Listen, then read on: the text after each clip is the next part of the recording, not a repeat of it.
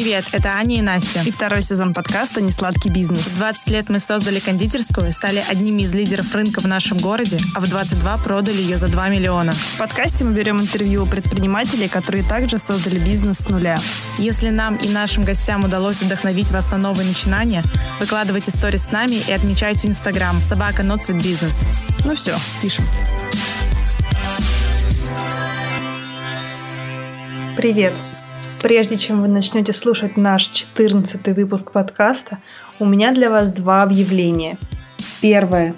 Этот выпуск записывался еще до начала пандемии, поэтому здесь вы не услышите ни слова про коронавирус.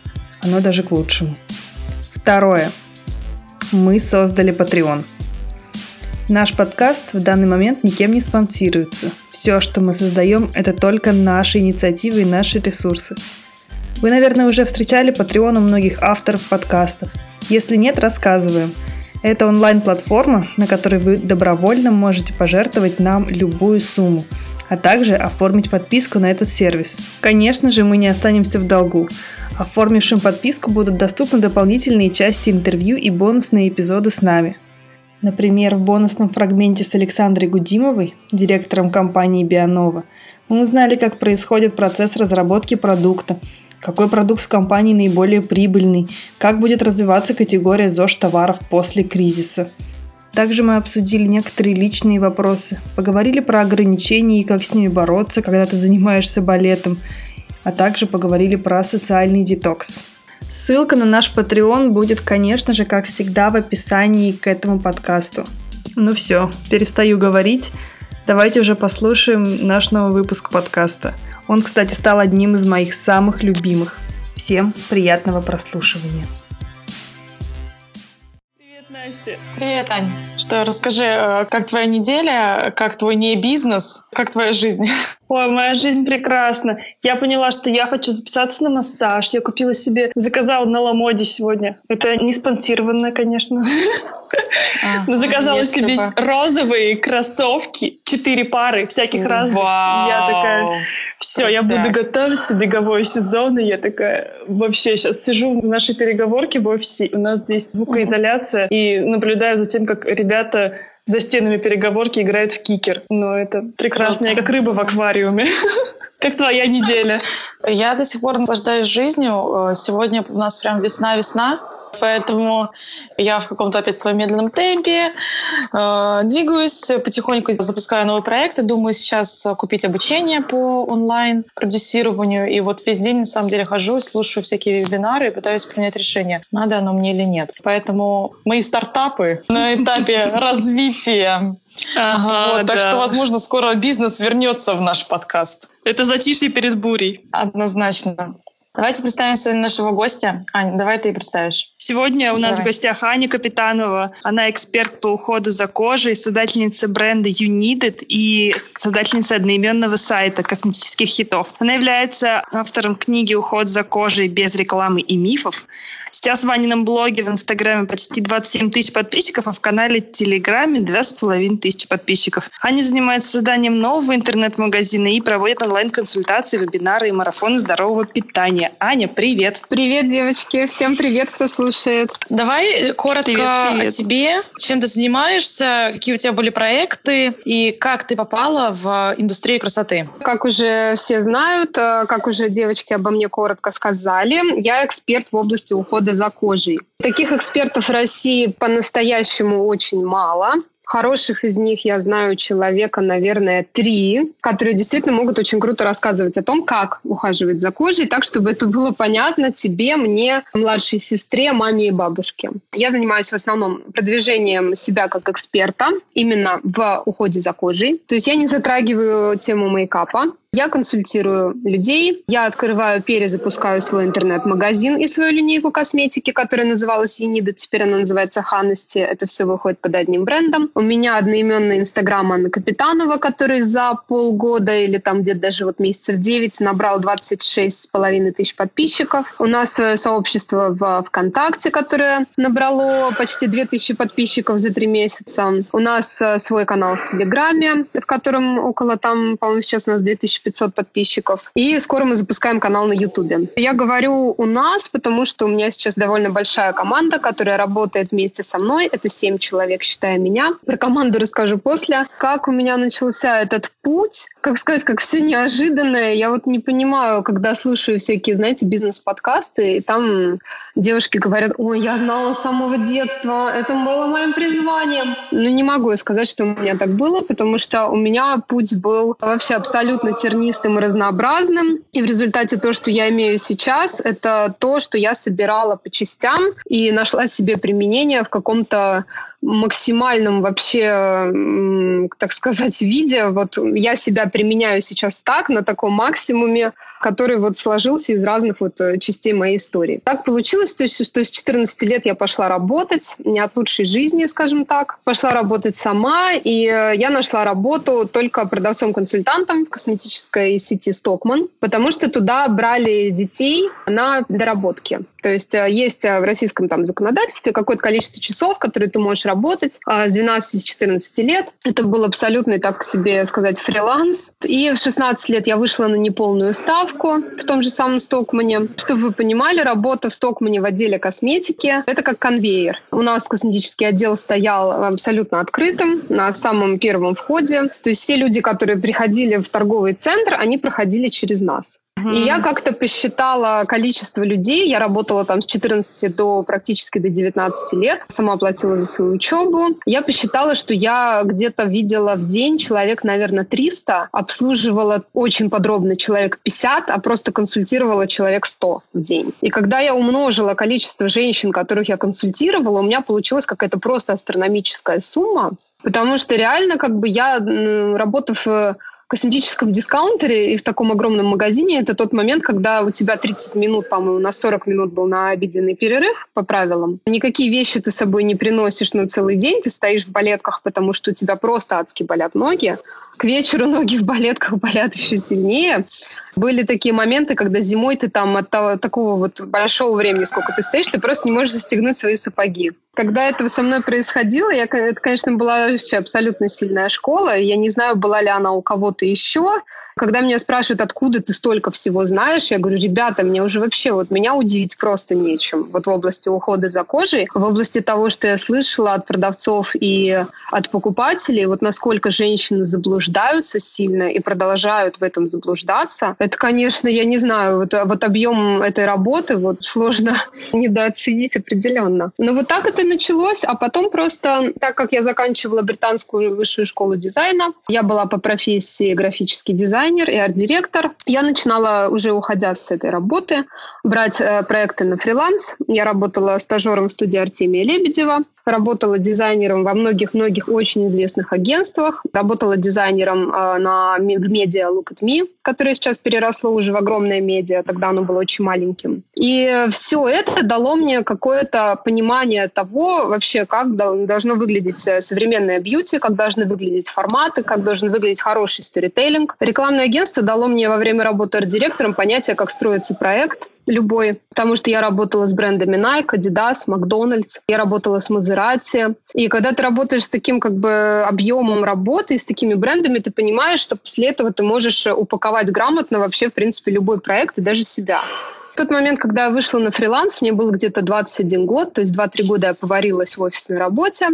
И на фриланс мне попался один проект интернет-магазин косметики. И мне нужно было упаковать бренд, а я тогда занималась брендингом, и так получилось, что я сделала им логотип и фирменный стиль. И они сказали, слушай, это же работала в косметике, а помоги нам подобрать, что нам вообще продавать. Я говорю, да не вопрос, сейчас подберем.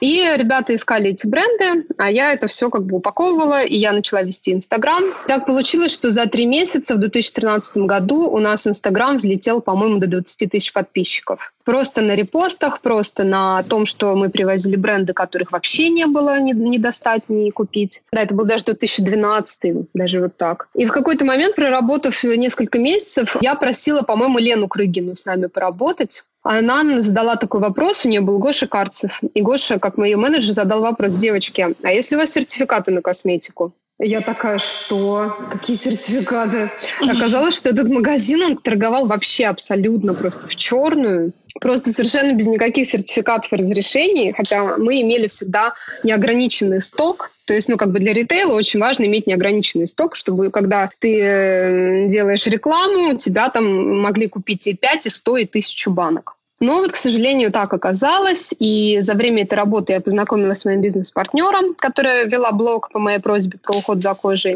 И уже начинался 2013 год. Как-то мы с ней сидели в кофемании вдвоем. И я говорю, слушай, ну что-то какая-то история мутная вообще. Давай сделаем, сделаем свой магазин. Она говорит, ну давай. Я говорю, слушай, а вот что там должно быть такого, чтобы вообще вот полностью было, перевернуло бы понимание женщин о том, какими должны быть интернет-магазины косметики. А у меня бизнес-партнер, что же звали Аня. Она тогда работала в журнале правой рукой Ксении Собчак. Она говорит, слушай, ну реально задолбало то, что ты приходишь в магазин, и ты не понимаешь, что тебе выбрать. Ты не понимаешь, там 300 банок каких-то, непонятно все. Ты зовешь консультанта, она ничего не знает, или она заснула, или она вообще ковыряется в своем телефоне. Ну, вообще, как бы абсолютно непонятно, что выбирать. Нет никакого компаса вообще. И по сей день я хочу сказать, что его тоже нету.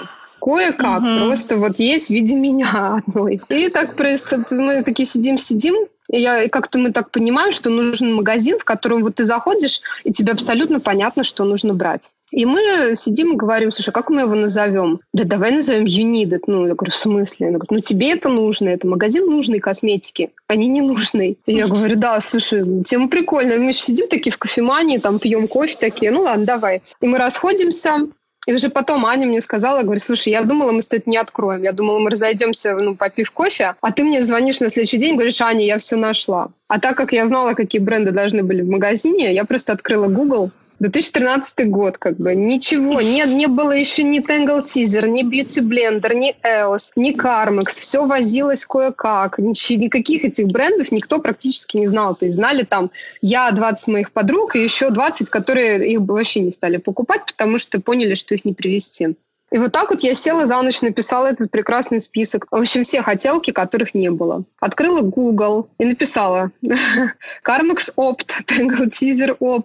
Ну, вот до, до, такое абсолютно. И начала просто фигачить. тоже, да. да.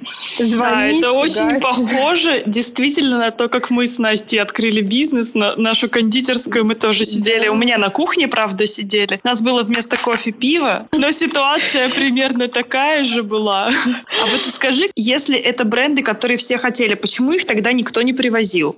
Ну, то есть вот те вещи, которые ты перечислила, они очень известные. Они до сих пор такие же популярные, и мне кажется, до сих пор их повсеместно хотят и берут. Вот как раз в 2013 мы сели на ту волну. Это был какой-то уникальный момент, когда у всех mm-hmm. этих брендов открылись офисы. И мы им звонили, и какие-то бренды мы доставали из Америки на private jet Киры Пластининой. Там было 10 Ого. пакетов огромных просто. Мы писали в Америку, просили сделать нам тестовую закупку. Нам давали там десятки коробок. Мы такие, супер, а как повезем-то? Таможить же надо. Сидим такие, ну я же российская таможня. И мы такие, блин, ну, ну есть private джеты Отлично. У кого есть... Окей, Google, у кого из наших знакомых наших знакомых есть private jet? Я реально говорю, это все так и было. И в результате я сидела, опять же, как я говорю, собирая это по кускам. Я сидела, смотрела, как нарисовать интернет-магазин, потому что я там, ну, а, за время работы арт-директором я там вносила правки, но с нуля, конечно, так. Я еще ничего не бахала. Ну, я сделала интернет-магазин за ночь на платформе Shopify, которая, конечно, спасала нас впоследствии в такие моменты, потому что не было еще платформы Тильда. Это сейчас мы все сидим на Тильде. Все очень uh-huh. просто и приятно. Был либо WordPress, либо Shopify. Меня спасло мое британское образование и знание английского, бесконечные переписки с техподдержкой. И все это просто, ну, как бы выглядит как какой-то пазл. И я помню, что в какой-то момент пришла моя мама в квартиру, где мы сидим с Аней, и просто вся кухня, как поле в цветах в этих банках. Мы получаем сертификаты, переводим сертификаты на английский язык. И мама смотрит так молча на меня, на Аню, на меня, говорит, да, вы, по-моему, нашли друг друга. И уходит просто молча из квартиры. А откуда твоим образованием и с образованием твоей подруги, не знаю, какое оно, были такие знания уже, что нужны сертификаты, кто отвечал за финансовую модель? Это довольно ну, вопрос сертификации. Я до сих пор очень сильно с ним борюсь. Я выступаю таким санитаром леса, который очень много пишет о магазинах в Инстаграме, которые меня очень сильно раздражают. Я очень не люблю это торгование в черную, потому что оно ломает сильно российский рынок. У нас и так очень сильные сейчас проблемы с долларом. Мы все понимают, что в 2013 mm-hmm. было 32, там 48, сейчас у нас 78, 73. И когда это все возится в черную, никакие практически бренды не хотят работать с Россией, только если они встают в косметическую сеть. Если бренд ставит в косметическую сеть, Ривгош, ЦУМ, какие там у нас еще есть, ну там Литуали уже можно забыть про него, то бренд э, становится недоступным для интернет-магазинов косметики. Поэтому у нас в России очень сильная монополия на бренды. Если бренд становится крупным, он сразу уходит в сеть, и в интернет-магазине он в каком-то персональном не появится практически никогда. Это такое правило, потому что ну, косметическим сетям это неинтересно, они не дистрибьюторы. Они просто выступают как эксклюзивные продавцы. И у нас тогда в 2013 была довольно уникальная модель, когда открывались офисы небольших таких инди-марок, типа Tangle Teaser и прочих. Владельцы этих офисов, э, мы буквально им звонили, я помню, я звоню в компанию Embryalis, они говорят, слушайте, а мы неделю назад открылись, мы в пустом офисе сидим, как вы нас вообще нашли? Я говорю, «А у меня список брендов, там 100 штук. Я просто сижу и звоню всем, у кого есть возможность давать э, косметику оптом по предоплате, там, по реализации, и у кого есть сертификаты. И про сертификаты я узнала вот как раз от э, Гоши Карцева. Спасибо Лене Крыгиной и Гоше. Потому что действительно ты не можешь продавать косметику без сертификатов. Это очень важная тема, потому что косметика — это кожа, это близко к лекарственной зоне. Если что-то, как бы это все... Ну, это можно продавать в каких-то масштабах 5 5 упаковок крема в неделю, но в масштабах 500 упаковок крема в неделю, на которые мы шли, это было невозможно.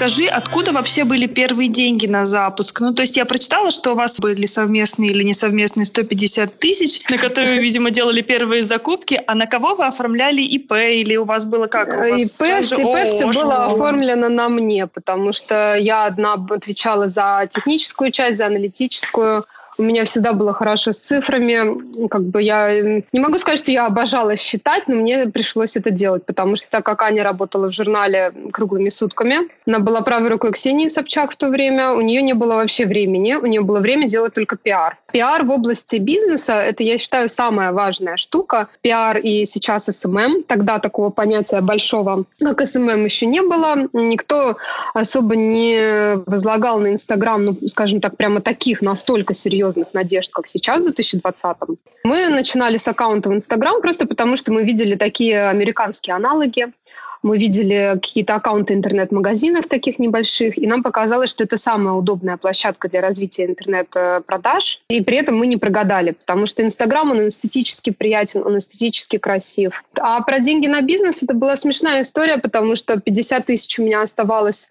Просто это были мои абсолютно последние деньги с какого-то фриланс-проекта. 50 тысяч дала Аня, взяв их у своего мужа. Ее муж посмотрел на нее и сказал, ну ладно, ну хорошо, верни мне через месяц, пожалуйста. Когда прогоришь, она такая, ладно, дорогой. А третью часть дал мне мой друг, который тоже дал, он сказал, слушай, ну можешь не возвращать. Я говорю, Макс, ну что тебе так плохо? Он говорит, ну не возвращай, не надо, я тебе просто даю, как бы иди побалуйся. То есть никто вообще не рассчитывал, и даже мы, что у нас будет там какой-то вообще краш и тотальный успех. Мы просто сидели с коробками, которые нам привезли на private jet со стопкой сертификатов на эту косметику. И такие, ну ладно, если что, будем сами мазаться. Ну сколько лет мы будем мазаться? Я говорю, ай, ну лет пять, наверное, точно. Она говорит, ну да, лет пять точно. И она говорит, ну погнали. И в результате там получилось так, что когда мы запустили интернет-магазин, мы все продали в первый день. Потому что вышла статья на журнале Афиша, Афиша как новый магазин, интернет-магазин косметики, что такое Unided. Э, была классная просто статья. И я вижу, как э, пошли вот так вот прям вот э, по странице в админке сайта покупки я сижу и понимаю, что их за час 12 штук, а у меня нет пакетов, потому что мы просто не подумали, что заказы нужно ну, как-то доставлять. Они написали про вас статью а, они сами вас нашли или это там Нет, с кем-то ну, связались? Никто, никто никого сразу не находит, просто у Ани были все контакты, она же была журналистом, а когда ты журналист, угу. то тебе абсолютно легко запустить любой стартап. Это easy-easy. Просто так журналы ни про кого уже не пишут, это нереально, и тогда они не писали. Просто запуская любой бизнес, э, я так вот всегда всем говорю, нужно понимать, что Как бы мы запускали бизнес, уже имея все площадки. О нас писал Vogue, о нас SNC, нас публиковала Ксения Собчак, нас публиковала Айза, нас публиковала Маша «Как дела?», которая тогда имела очень маленькую аудиторию.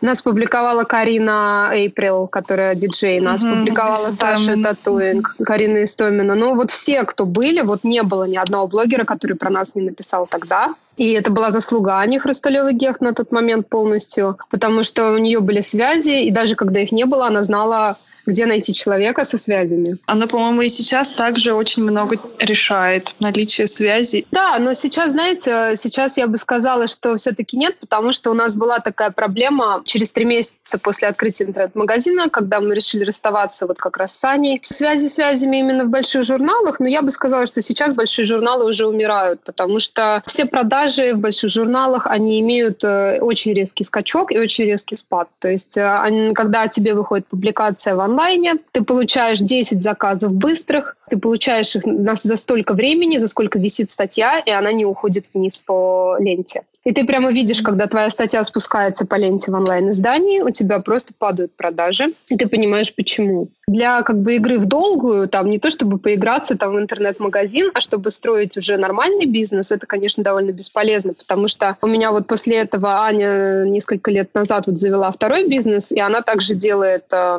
там тоже интернет-магазин, но немножко другой косметики. И она тоже так делает публикации в журналах, но сейчас это абсолютно бесполезно. Это работает как мертвому э, вот эти утюги, которые в реанимации прикладывают, ты прикладываешь в их публикации, там тело дергается, но оно стоит на месте. И сейчас, конечно, абсолютно другие методы продвижения есть, которые настолько сильные, как бы, ну, настолько крутые, что когда у меня за сутки э, не месяц назад было 400, там, 300 с чем-то тысяч рублей на счете, просто за сутки продаж моего вебинара, которые я вот так вот сидела, сложа руки практически. Да, я готовилась, да, я очень много говорила, да, я все это знала, да, работал косметолог, мы делали долгий прогрев аудитории, но когда тебе вот так вот падает 300 тысяч, и ты абсолютно спокойно сидишь и пьешь кофе в кафе, и ты понимаешь, что да, это вот это бизнес. Расскажи, вот э, ты имеешь в виду инфобизнес э, в целом сейчас или какую-то все-таки стратегию продаж?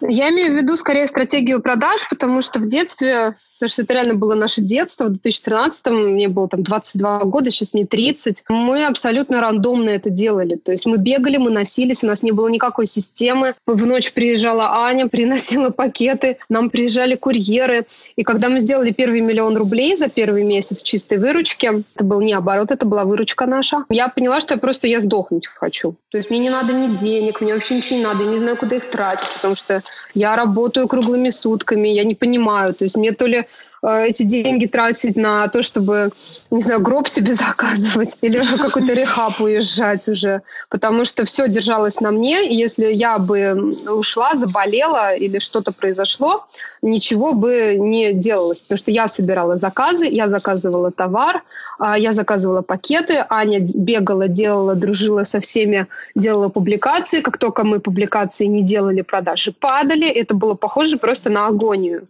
какую-то mm-hmm. просто. Это какой-то бесконечный в итоге замкнутый круг. Получилось? Получилось а, в итоге привести в порядок бизнес-процессы? После ухода не получилось, потому что я просто сделала так, что я поменяла все как. Я поняла, что работа с Аней как с партнером неэффективна, потому что такой человек, как э, пиарщик, он может прекрасно существовать за процент с продаж и за зарплату то, чем моя Таня прекрасная сейчас занимается. Это моя старая подруга, она работает бьюти в космошопинг и космобьюти. Вот, она прекрасно работает на фрилансе, оформляя публикации в бизнесе мне. И это совершенно, ну, как бы совершенно не та работа, где человеку нужно отдавать 50% компании. Из-за этого вот такого масштабного роста ты сразу же поняла, что тебе нужна команда? То есть после первого месяца работы или вы сначала продолжали также работать? Ну вот поняла, мы работали сентябрь, мы сделали миллион, октябрь, угу. ноябрь, декабрь, в декабре мы просто были завалены продажами, потому что Россия, все, кто занимается бизнесом, они знают, Россия это страна, которая живет деньгами, сентябрь, октябрь, ноябрь, декабрь. Потом у нас все mm-hmm. умирает, потому что начинается январь, мертвый сезон, да. февраль, 14 февраля что-то там шевелится, 8 марта все все вообще просто прыгают и бегают, а потом начинается лето отпуска, и непонятно, что делать mm-hmm. вообще. И так живет весь российский бизнес, который работает в продажах и в ритейле. Потом я просто, что я сделала в январе, я просто, когда мы расстались, э, наняла девочку на склад и отвезла весь склад к ней. От меня сразу отвалился обзвон клиентов, от меня отвалилась сборка заказов, от меня отвалилась, отвалился трабл-шутинг. Таким образом, мне стало уже легче.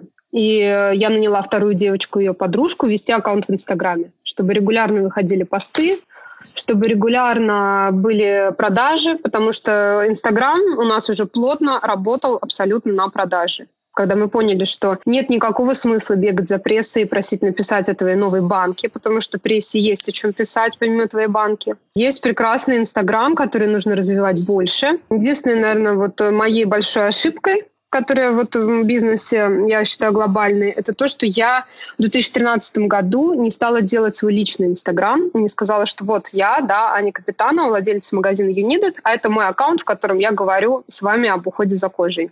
Потому что это был бы, я думаю, что если бы я сделала это в 2013 году, сейчас у меня было бы 2,5 миллиона подписчиков. Абсолютно легко.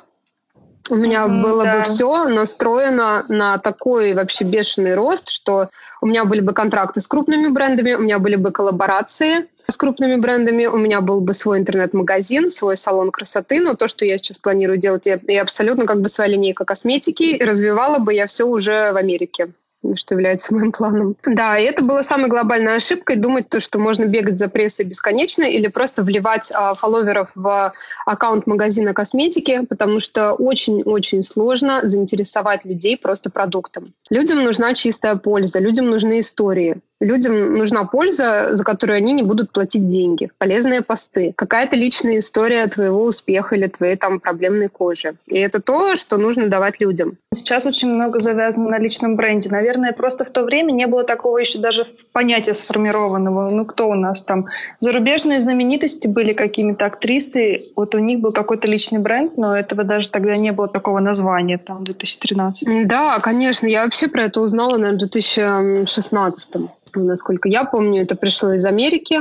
В 2016-2017 я нашла блог Саши Митрошиной в Инстаграме, и она абсолютно перевернула вообще мое понимание того, как нужно все делать. Я закончила ее курс инсталогии, и команда, с которой я сейчас работаю, она частично вышла из инсталогии Саши Митрошиной. На тот момент у тебя была в итоге команда в том интернет-магазине сколько человек? На тот момент у меня совершенно, вот когда я заканчивала, вот когда в тот момент, когда в 2013-2014 я оставила одну девочку на обзвон заказов, вторую девочку на Инстаграм, э, я уехала в Азию отдыхать на 9 месяцев, и я вообще забила абсолютно на все потому что бизнес шел, продажи шли, они постепенно таяли, но мне не хотелось этим заниматься вообще этот момент mm-hmm. я просто закрыла, поставила на паузу проект, наверное, на год. Это до 2000 15-16, чтобы вообще подумать, э, чем я хочу заниматься. У меня были там какие-то деньги, я уже купила свою квартиру в тот момент, а когда ты покупаешь свою квартиру деньгами от бизнеса, вообще каждому этого желаю, потому что ты расслабляешься настолько, что ну, ты можешь ее сдавать, ты можешь жить в ней, ты можешь жить на накопленные деньги, и у меня было там каких-то два буферных года, в которые я думала, что чем вообще мне заниматься как вообще переделывать проект. Плюс к тому моменту я вышла замуж, встретила своего мужа в 2016 И мы с ним так... Э, у меня вялотекущий бизнес-то шел, потому что я сделала свою линейку косметики. У нас была линейка косметики, она и сейчас есть. Она состоит из э, очень популярного тогда кофейного скраба. Мы одними из первых его запустили. Когда еще это, по-моему, даже не делали Риша. Это был 2014 год. Потом мы запустили соль для ванн. Э, три, пять альгинатных масок глиняную маску очень классную. И э, как-то так получилось, что когда я сделала эту линейку косметики, э, мне написала, написала сеть магазинов «Республика» и сказала, слушай, а такая классная идея, давай ее поставим к нам. Я сказала, конечно, ребят, давайте. И в 2016 у меня уже линейка косметики стояла в сети магазинов «Республика». Я уже не продавала другие бренды, то есть интернет-магазин работал только на мою линейку косметики. Мы продавались в нескольких концепт-сторах небольших, но в основном все продажи на себя брала республика. Все магазины по сетям у нас везде стояла косметика. И это, конечно, было просто огромным валом, потому что нужно было выдерживать э, уровни продаж республики, нужно было производить косметику, Нужно было контролировать производство, и мы всем этим с мужем занимались. Я даже не могу сказать, что вот в какой-то момент мой бизнес вставал на паузу, потому что всегда была в нем потребность. Как бы я не люблю, знаете, такие бизнесы, которые, когда ты их делаешь для себя. Я открываю магазин, открыла, и что? Кому он нужен? У меня всегда была потребность в бизнесе, у меня всегда была потребность в Инстаграме, вот в моем она сейчас появилась, и это не давало мне это прекратить, потому что у меня всегда есть люди, которым это нужно. Вот в тот момент, кто, во-первых, занимался разработкой товаров, самих продуктов, как угу, ты вообще угу. пришла к этому? Кто-то из косметологов занимался этим, или ты сама читала эти угу. данные, откуда? И кто занимался э, именно офлайновым, офлайновым вот, производством, налаживанием процессов производства? Там на самом деле была такая история, что вот в тот как раз момент очень сильно вырос курс доллара. Это был 2014-2015, вот какой-то вот такой момент, когда доллар вырос в два раза, и мы поняли, что совершенно невыгодно закупать э, у дистрибьюторов э, расчески, резинки и вот все эти бренды, потому что, во-первых, эти бренды появились в офлайне, в э, косметических сетях, на них были большие скидки для девочек, у которых были карты. И мы просто перерастили вот интернет-магазин бестселлеров в линейку бестселлеров. То есть любой продукт, который мы выпускали, он становился бестселлером. Этот концепт придумала я. Совершенно было тогда очевидно, что первым продуктом должен был быть кофейный скраб, потому что он тогда был на таком вообще подъеме, на таком взлете. Я просто начала искать контрактные производства. Первый скраб мы делали э, у Кати Карповой в марке Pure Love. Она помогала с разработкой формул, она очень хороший косметический химик, она подсказывала мне все детали. А все остальное мы собирали в Санкт-Петербурге на офигенном заводе, который существует с 1990 года. Я очень хорошо знаю эту марку, я знаю их основателя. И просто там помогли мои личные контакты, что очень многие производители меня знают как хорошего профессионала. И мы просто снизили косты в 10 раз. То есть э, я уже раскрываю как бы цифры, потому что я уже давно mm-hmm. это не продаю, но у меня кофейный скраб стоил 250 рублей просто в полном производстве абсолютно, вот до, до этикеток и стикеров с ценником и пакета. А я его продала за 1250. И, конечно же, когда в среднем наценка на косметику, там, на расческу Tangle Teaser тебе дают за, ну, скажем, за 400 рублей, а на полке она стоит у тебя за 600, когда ты получаешь 200 рублей с товара ну, или да. 1000 рублей с товара, ты пойдешь делать косметику, и ты будешь делать ее с огромным удовольствием. Какого максимального оборота месячного вы достигли за все время? Самый большой оборот был миллионов шесть пятьсот, шесть семьсот под Новый год. А чистой прибыли в процентном соотношении? Ну или маржинальность сколько... какая была у этого? Да, у бизнеса. Ну маржинальность, она всегда разнилась, потому что это, это, это всегда... Вот когда такие вопросы задают, на самом деле, вот я раньше думала, что бизнесмены, они там сидят и что-то утаивают. Нет, это все зависит от сезона, от месяца и от того, чем ты делаешь деньги. Потому что вот у меня сейчас в инфобизнесе практически стопроцентная маржинальность. Я сделала бизнес своей мечты со стопроцентной маржинальностью, когда я Да, просто интересно именно сфера бьюти. Вообще в любой сфере бьюти ты покупаешь э, за 3 рубля, продаешь за 6 такая известная штука, потому что наценка на товар 50%.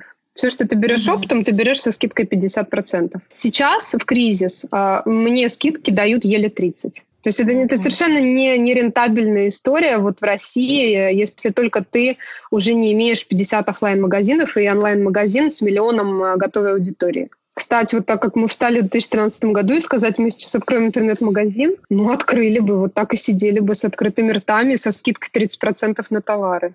Потому что сейчас то, что происходит, ну, из-за курса доллара, естественно, Mm-hmm. Это абсолютно нереальная история. Ну, плюс из этих 50% ты тратишь, а, когда у тебя ООО до там, 46% на налог, ты тратишь а, зарплату сотрудникам из этой прибыли, зарплату себе. Я всегда была на зарплате, я всегда все вкладывала в бизнес. Другое дело, что я себе поднимала эту зарплату периодически. Вот. Но это сложно сказать, потому что вообще оптимальная, оптимальная история среди всех бизнесов, которыми я занималась, потому что я занималась потом и недвижимостью, еще одним бизнесом э, секретным. Мы все на зарплате в команде всегда были.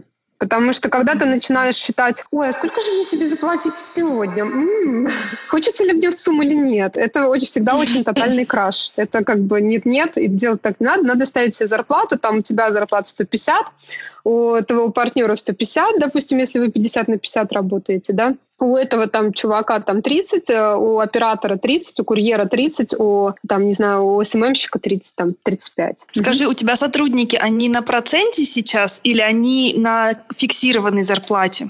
Сейчас у меня команда состоит таким образом, что после того, как я начала перезапускать бизнес, я нашла своего инвестора любимого, Юлю, и у нас с ней 50 на 50. До тех пор, пока мы вкладывали деньги, была на зарплате я потому что как бы я, Юля давала, Юлина задача была обеспечивать финансовый поток, а моя задача была работать. То есть я как наемный сотрудник собственного бизнеса, когда ты работаешь с инвестором, ты становишься просто директором своего бизнеса, но это не делает тебя как бы человеком, который не делает ничего. Сейчас у меня на зарплате менеджер по подбору рекламы, девочка, которая ведет сообщество ВКонтакте, дизайнер, фотограф, ну вот я, и на проценте маркетолог. Потому что маркетинг — это очень сложная история, она абсолютно должна трекаться по успешности. То есть рекламные кампании, угу. рассылка. Да, а, маркетинг — это такая очень история, которую всегда очень, очень сложно ощупать, трогать, насколько она успешна. И у нас не просто договоренности по фиксу. Сколько продается вебинаров, сколько продается курсов, книг, а, сколько продаж и фиксированный процент за каждую продажу. Если, ну, как бы, если это понятно, что это продажа, сделанная ее силами. Потому что маркетинг в офлайне это очень сложно отслеживается. Это отслеживается только качественной email рассылкой или качественными какими-то вот э, таргетированными объявлениями. Что стало с проектом? В каком моменте он приостановился или он вообще не приостанавливался? В каком состоянии вот сейчас находится Unidit? Unidit я остановила в тот момент, когда мы уехали путешествовать с моим мужем. Это было три года назад. Э, мы уехали в Тбилиси жить. И стало понятно, что очень сложно, реально очень сложно было работать из другой страны. Потом он получил офер по работе в американской компании. Он работает сейчас в Киеве. Мы жили какой-то там полгода-год мы вообще проводили в Берлине с ним вместе. Там, конечно, нас там, ну, он довольно обеспеченный человек всегда был, и у меня была возможность не работать и вообще ничего не делать, что делала. Но у меня все равно там были идеи по поводу того, что, ну, как бы нужно что-то куда-то вести. Я не могу этим не заниматься, потому что я все время хожу и всем рассказываю, как вылечить прыщи. Я все время хожу, всем подбираю крем. То есть это все равно это не заканчивается.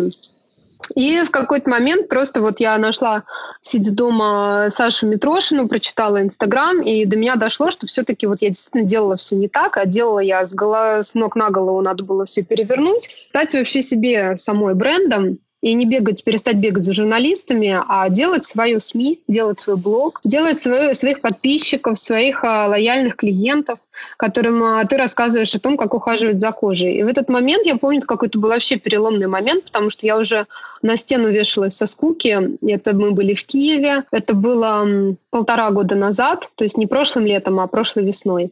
И я тогда села, и я просто очень четко расписала план, у меня был бюджет, и я, что я начинаю все со своего Инстаграма, что нету в пространстве Инстаграм на платформе вообще нормальных блогов по уходу за кожей.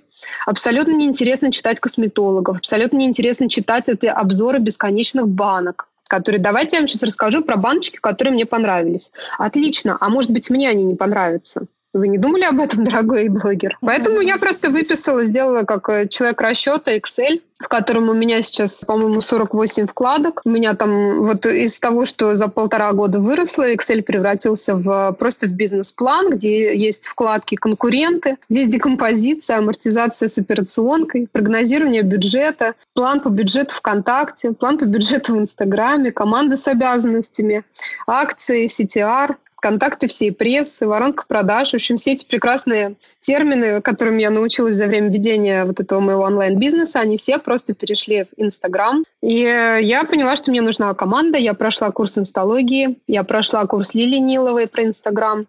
Я прошла просто максимальное количество вообще всей информации про Инстаграм, которую я смогла тогда найти. И я начала просто методично писать посты сама, И, э, конечно, это был шок у каких-то моих друзей. Если отмотать мой инстаграм вообще самое начало, там понятно, что я в Берлине, и никаких постов про уход у меня нету. И потом начинаются посты. Друзья сначала спрашивают, ты что, ты блогер теперь? Я говорю, да, я теперь блогер. И мои друзья, к счастью, сказали, слушай, круто, потому что у меня проблемная кожа. Я как бы всегда думала, что ну, я не хочу быть просто блогером, который фотографирует еду. У меня всегда был до этого времени закрытый инстаграм, там на 600 подписчиков, где была я, мой муж и кот. И мне, конечно, потребовалось э, очень много каких-то там сил, чтобы взять себя в руки, не выглядеть при этом глупо, не выглядеть при этом странно и начинать постить. Потому что постить нужно много, писать нужно много, нужно интересовать людей. Вместе с этим я поняла, насколько это сложно, насколько это тяжело, потому что я одновременно и закупала рекламу на свой блог, у меня не было тогда менеджера, и все, я начала одна. И уже летом прошлого года, где-то в июне, в конце, я поняла, что вопросов от подписчиков настолько много,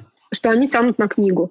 Потому что вопросы абсолютно одинаковые, волнуют всех про уход за кожей. И я подумала, а почему бы мне не написать книгу? Потому что и писала я всегда хорошо, и это были такие простые вещи, которые я всегда понимала и знала за время своих а, обучений на тренингах по продажам, за время каких-то своих кратковременных курсов. Э, плюс а, я читала огромное количество литературы по уходу за кожей. Я заканчивала кратковременные курсы в онлайн-институтах типа Оксфорда, Гарварда. Там всегда есть а, курсы по нутрициологии, по питанию. Есть очень хороший детокс-институт Натали Роуз, там детокс-программа была. Ну и плюс у меня всегда в доступе были какие-то профессионалы типа косметологов и дерматологов, к которым я всегда обращалась с вопросом, они мне все объясняли. Я написала об этом книгу, и книга стала дико популярной, на мое удивление. Я поняла, что нужно продолжать, потому что это вот то направление, которое нужно копать, и оно действительно нужно людям. Потому что таким простым, понятным, доступным слогом, которым пишу я, про бьюти не пишет никто.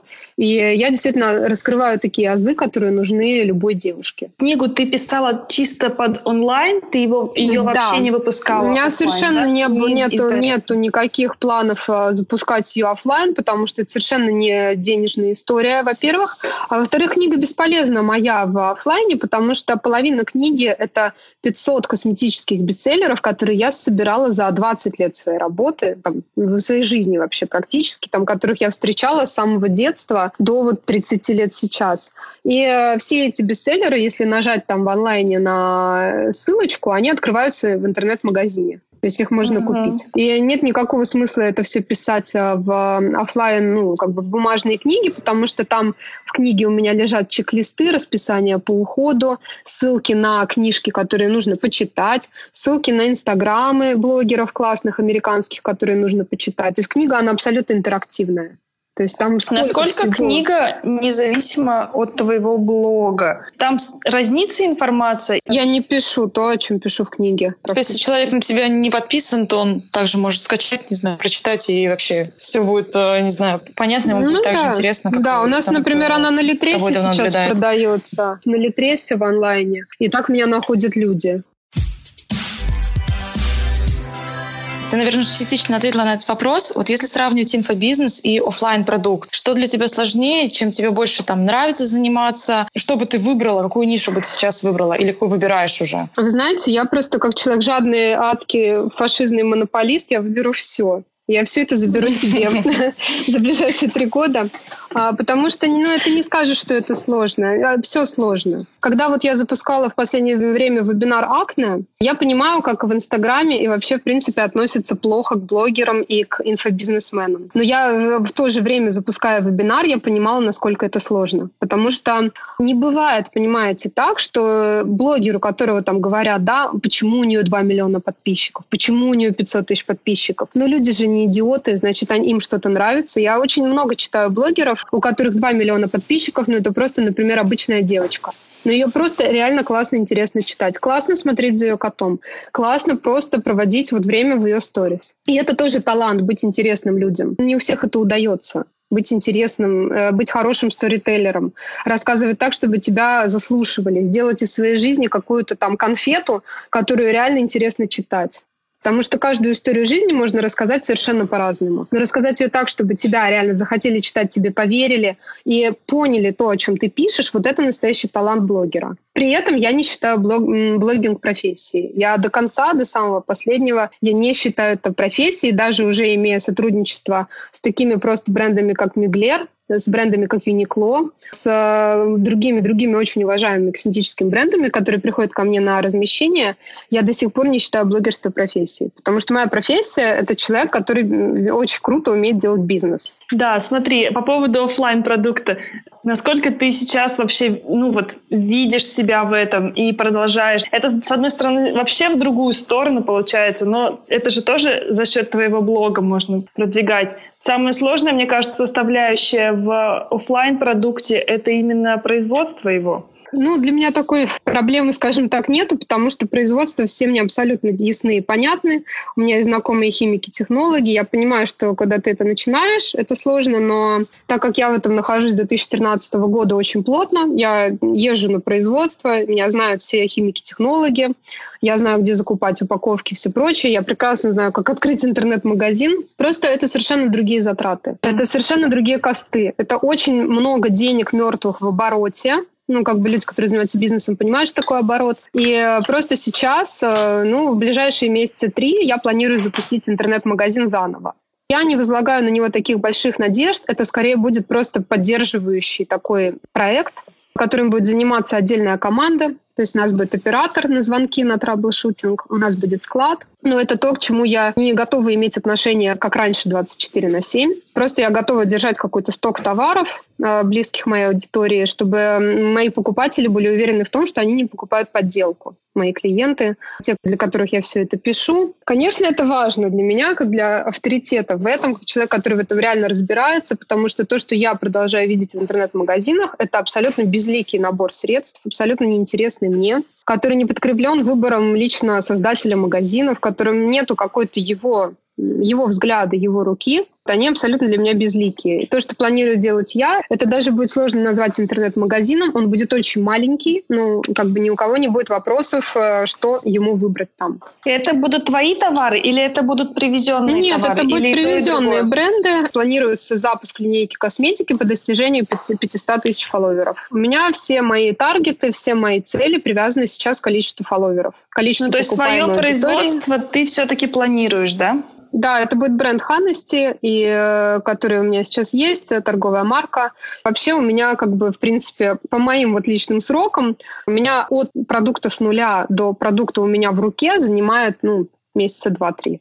А не страшно создавать самой продукт? Потому что вот мы тут а, разговаривали много с кем, кто именно в инфобизнес уходит. И вот когда они создают свой продукт, самый большой страх для них, что обнаружится какой-то брак. И когда этот продукт, он не привязан к тебе, человек не совсем соотносит как бы тебя с тем товаром, который он покупает. А когда это непосредственно твой продукт, продвигаемый через твой личный бренд, он так или иначе потом будет переносить все вот это вот. Один волосок в твоем скрабе там будет переносить, что твой магазин плохой, и вообще все плохо, и все ужасно, ну, и ну, сама ты несешь какую-то чушь там. Ну, во-первых, я человек, который с 40 пакетами на Private Jet в 2013 году справился. А потом э, продал тонну косметики в сетях магазинах Республика. Ну, как вы думаете, мне, мне уже ничего не страшно. Во-вторых, это такой проблем, такая проблема непрофессионалов. Во-первых, не нужно делать большими партиями никогда ничего. У меня всегда первая партия продукта 50 штук. И у меня никогда не было проблем договоренности с производством, потому что я всех знаю, я у всех на хорошем счету. И я никогда не бахаю линейку косметики сразу. У меня все происходит через очень аккуратный тестинг. Ты делаешь маленький посадочный продукт. Потом у меня все начиналось вообще с чек-листов бесплатных для моей аудитории а потом превратилась в книгу, а потом превратилась в вебинар. Сейчас мы запускаем вот с блогером Дашей Архиповой, которая просто вообще мой гуру косметики, именно мейкапа. Она блогер-миллионник. Мы с ней делаем базовый курс по уходу за кожей. Но до того, чтобы сделать базовый курс по уходу за кожей, который у нас купит тысячи девушек, я начинала с бесплатных чек-листов. Знаете, у меня все как бы вообще MVP и прочее, у меня все настолько подвижно, потому что планирование в нашей стране и рои там куда-то вот привязывать, да, это бесполезно совершенно. Uh-huh. Потому что, ну, смотрите, у нас случился коронавирус, у меня там А мой бойфренд сидит, деньги теряет, он просто финансист, он просто сидит, говорит, что делать, я бабки теряю. Я говорю, ты бабки теряешь, и мы тут сидим, у нас доллар уже скаканул, потому что доллар там привязан к, э, ко всем нефтяным делам, не буду углубляться. Mm-hmm. Я как бы понимаю, что ну, в таком вообще режиме делать какой-то там американский бизнес, когда ты берешь себе инвестора с миллионами миллионами рублей и говоришь, слушайте, мы через три года будем вот там, а через семь вот там. Да это невозможно вообще. Единственный нормальный вот российский бизнес, который возможен, это просто спокойное, медленное развитие маленькими шагами. И ты должен понимать, что если что, у тебя есть возможность просто потерять весь склад, или ты э, просто этот склад превращаешь там во что-то другое. То есть у меня бизнес, он весь абсолютно подвижный. У меня даже вся команда, мы работаем все в чате, в облаках, мы не, никогда не будем снимать офисы, мы никогда не будем снимать какие-то арендованные офлайн пространства. Это все очень-очень гибко, чтобы мы не теряли деньги. Все деньги у нас сейчас, вот основные наши бюджеты, мы вкладываем в продвижение наших социальных сетей, потому что самое дорогое сейчас — это подписчики твои. Угу. Так, ты заговорила про бюджеты, соответственно, у меня у нас есть постоянная рубрика «Юрий будет дуть». Юрий будет дуть, дуть будет Юрий. Да, давайте дуйте. Вся команда общем... дует, мы, мы дуем не в оркестре. Ты можешь примерно рассказать вообще, сколько стоит начать проект? Ну, какой-либо. Вот, допустим, твой онлайн-проект. Сколько?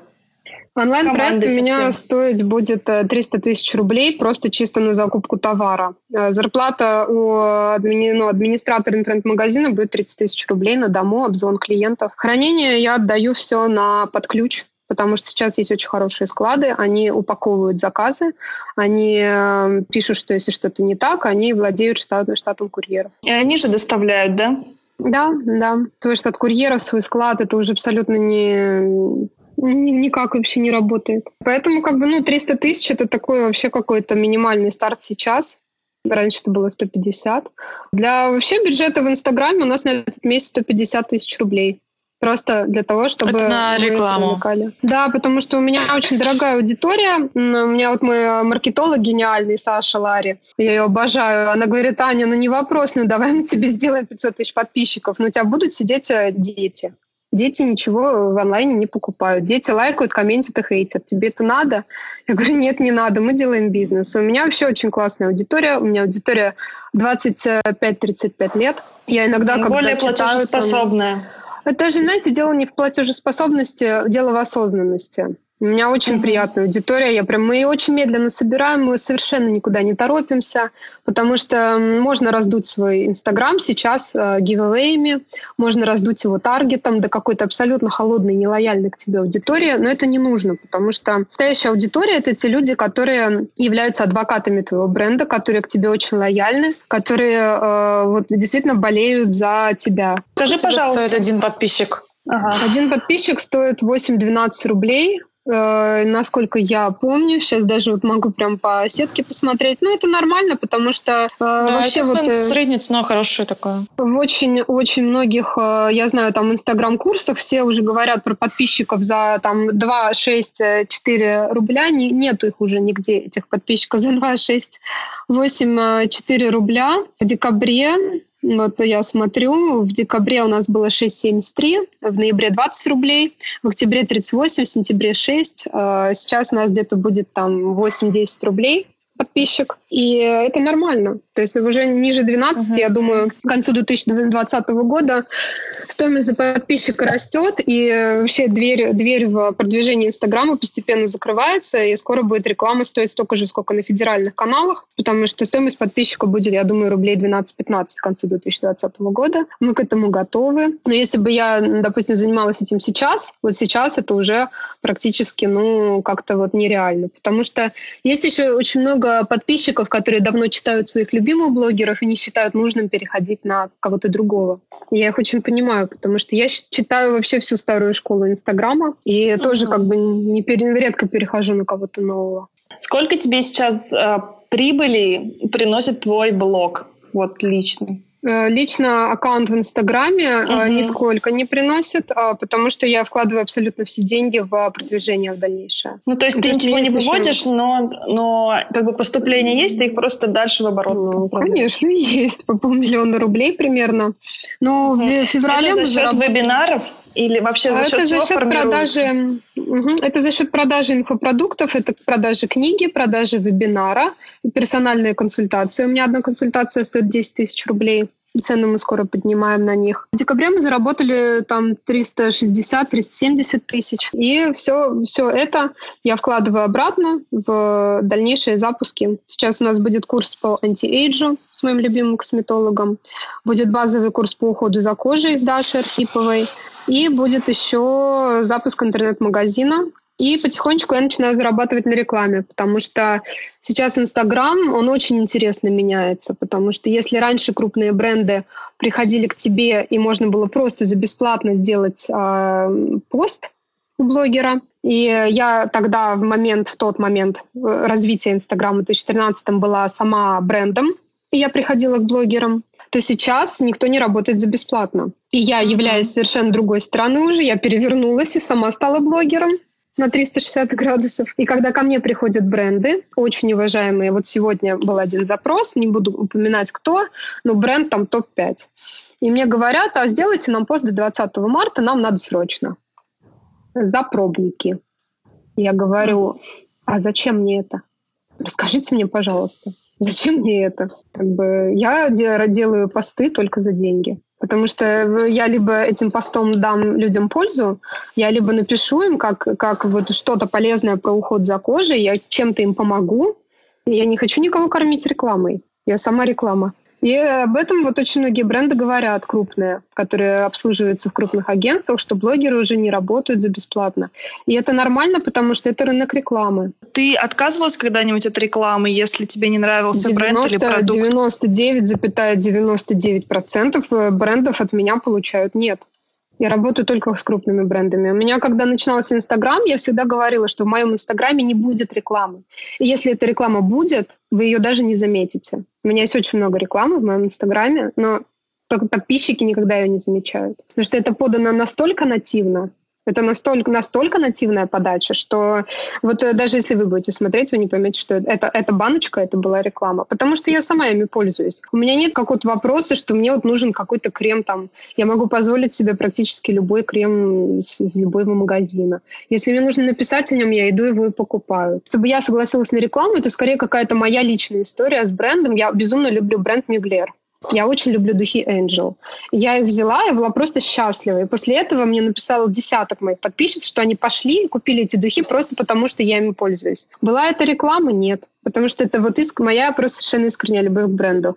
Я, допустим, очень люблю машины я люблю BMW и Mercedes. И когда там, э, естественно, Mercedes Россия там в какой-то момент скажет мне, не хотите ли вы посотрудничать, я скажу, да, конечно, просто я вам денег дам, как бы отнесу Mercedes сама посотрудничать.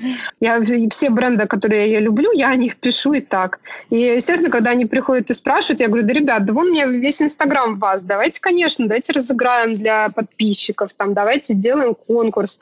Они говорят, да, да, супер. И это, ну, это реклама нет. А все такое, что мне не близко, я не просто отвечаю спасибо, нет. И это 99,9% от моих ответов.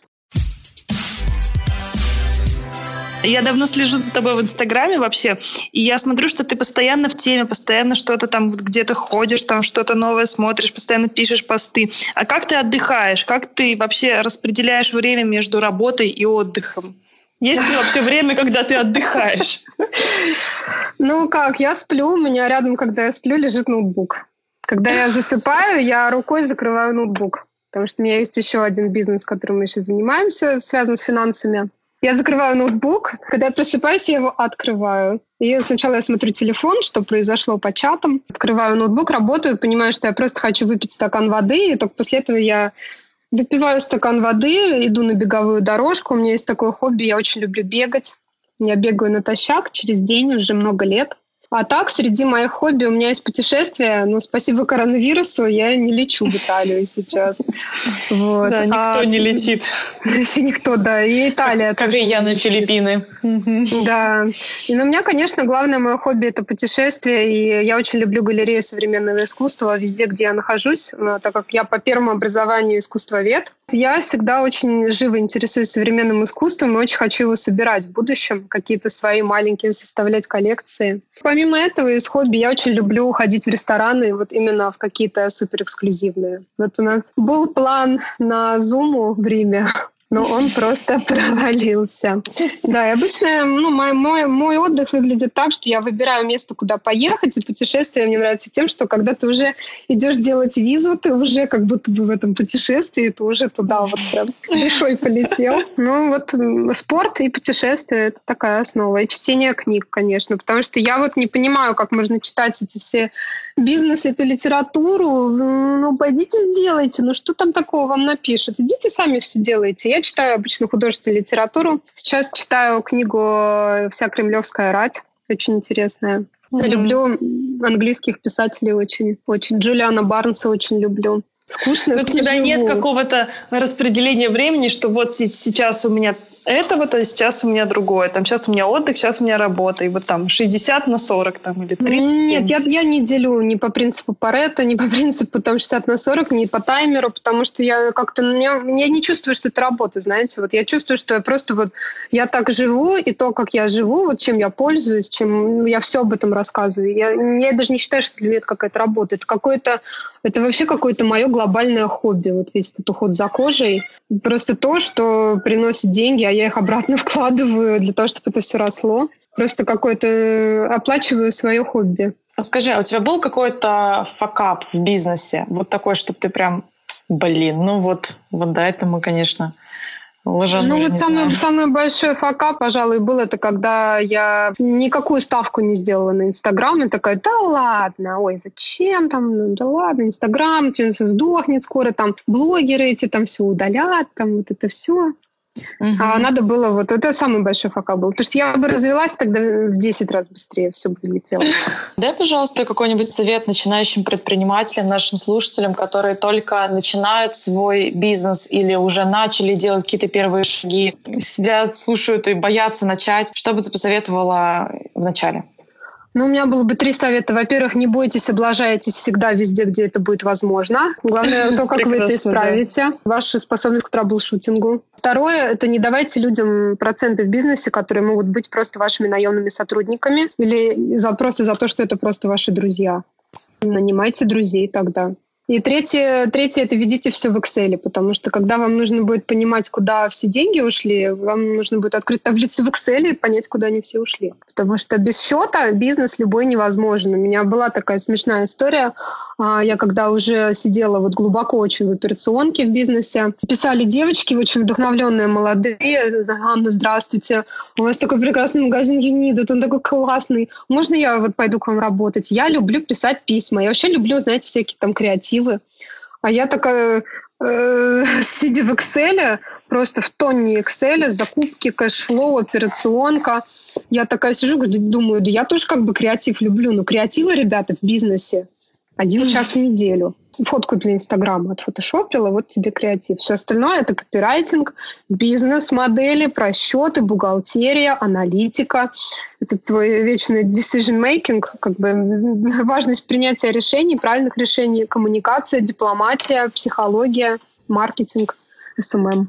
Блин, классно. Столько всяких знаний из разных областей. А скажи, пожалуйста, а чем или кем ты вдохновляешься? Может быть, какие-то три или пять вещей, объектов? Ну, больше всего меня вдохновляет Эмили Вайс, создательница косметики Glossier, которая развела именно вот эту модель, когда твоя аудитория является твоими покупателями, самыми лояльными. И первое, что она сделала, это пройдя путь от стажера, бьюти-стажера в журнале Vogue, младшего редактора, она сделала свой портал Into the Gloss, начала писать о качественном уходе за кожей, и только потом она взяла инвестиции на свою линейку косметики. Но, пожалуй, вторым человеком, который меня вдохновляет, ну, их много на самом деле. Я очень люблю Лилю Нилову в Инстаграм. Она угу. гениальный маркетолог, она очень взрослый человек, очень сознательный. Она, я очень люблю ее инфопродукты, потому что действительно, хорошего инфобизнеса мало, но он есть. И когда вы понимаете, что это хороший инфобизнес, вы это поймете. Потом третьим идет, наверное, Маша Солодар, потому что я была на ее 14-часовом марафоне, как сказать, дне, это было в Киеве, у меня просто стекал позвоночник в штаны. Я не мог, мы сидели 14 часов, мы разрабатывали воронки. И mm-hmm. надо человек, который грамотно объяснил мне, как строить воронки продаж, как это все делается, как а, приносить лиды, как делать из лидов деньги, как конвертировать деньги в покупателей, обратно деньги в покупателей. И это было очень круто, конечно. Mm-hmm. Пожалуй, Мы да. тоже с Настей купили ее книгу и тоже прочитали, нам тоже понравилось очень. Да, да. Действительно, она считается ну, такой... И, наверное, еще такой четвертый человек, и для меня это шоу «Подруги», потому что мне очень нравится формат.